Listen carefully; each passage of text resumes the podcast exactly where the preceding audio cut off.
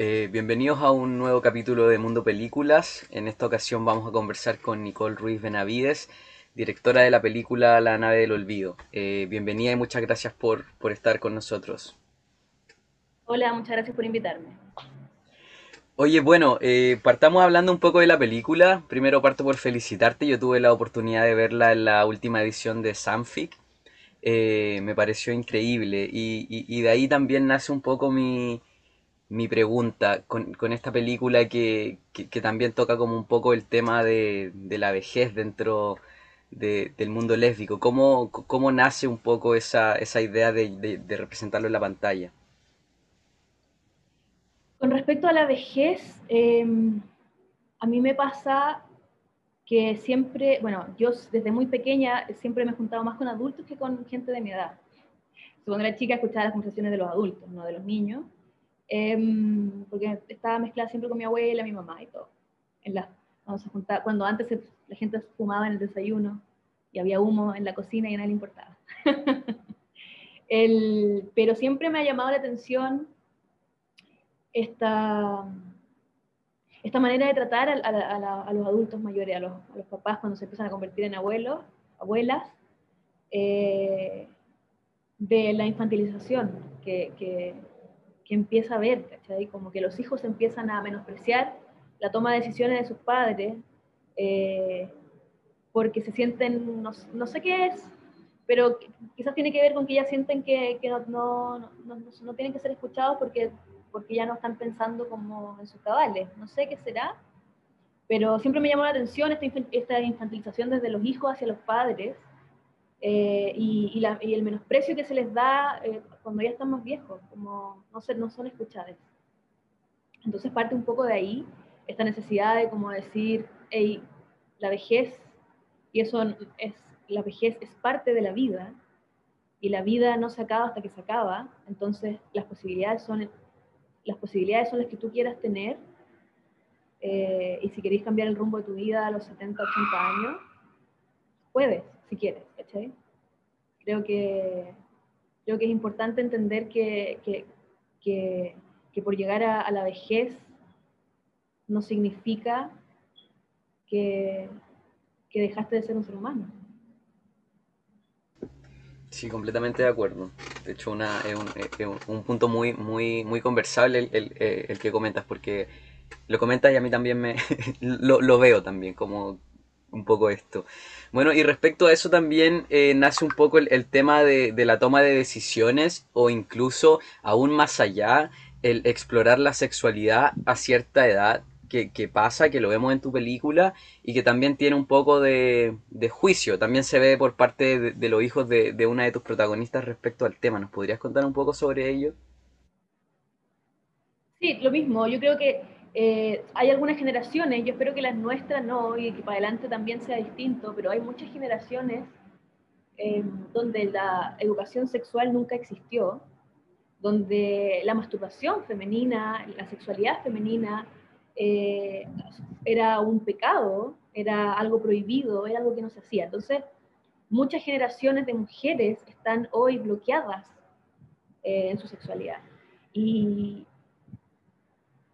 y creo que, bueno, y es parte de la película también, está, está cierto como, este aventurarse a, reconocerse, a conocer, a conocer tu, su sexualidad del personaje, a, a reencontrarse también con su cuerpo, con la, con la sensualidad. Eh, y creo que, que nada, que la Rosa lo interpreta maravillosamente. Entonces es un encuentro con, es un encuentro con la sensualidad, con el redescubrimiento de- del cuerpo, que, que es súper importante y que lo mismo, tiene que ver, no tiene que ver con, con qué edad tienes para poder conocerte. Sí, completamente de acuerdo.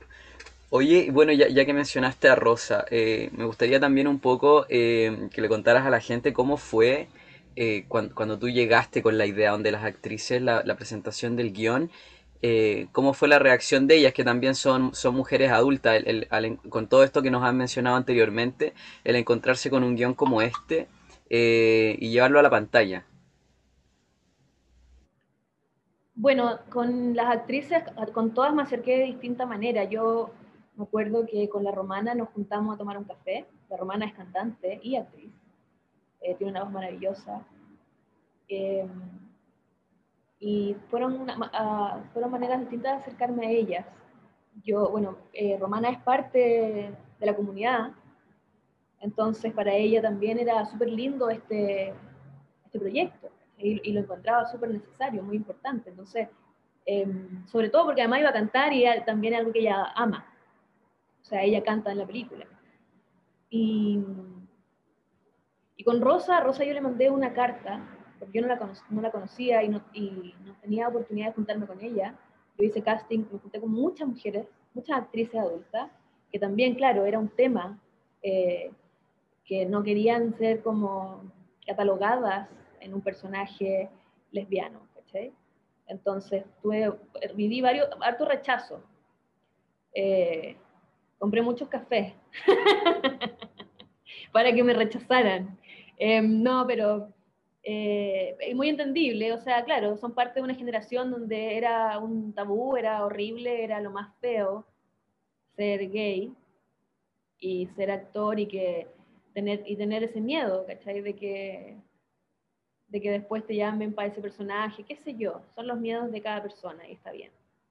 Em, y a Rosa yo le mandé un mail gigante, una carta, explicándole quién era yo, que yo eh, era mi primera película, le conté la necesidad que tenía yo de contar esta película, le conté de dónde vengo, qué quiero, y, y esperé.